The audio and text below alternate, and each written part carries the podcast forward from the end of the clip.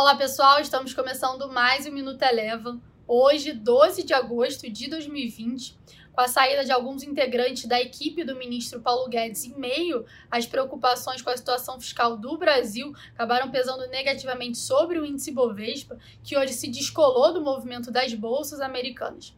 O Ibovespa passou o dia todo em queda, próximo ao fechamento chegou a apresentar uma leve recuperação, mas ainda assim encerrou a sessão em baixa de 0,06%. Com um cenário local de maior cautela, o dólar frente ao real teve uma forte valorização. O Banco Central chegou a fazer dois leilões, mas ainda assim por aqui o dólar encerrou com alta de 0,66%, cotada a R$ 5,45. Bom, com a valorização do dólar, destaque positivo na bolsa ficou por conta das exportadoras.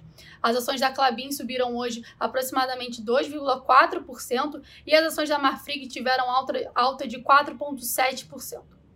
Passando agora para as bolsas americanas, nos Estados Unidos, a sinalização de retomada das negociações das negociações para o novo pacote de estímulos econômicos no Congresso americano acabou animando as bolsas americanas e o S&P 500 encerrou o dia de hoje com alta de 1,4%.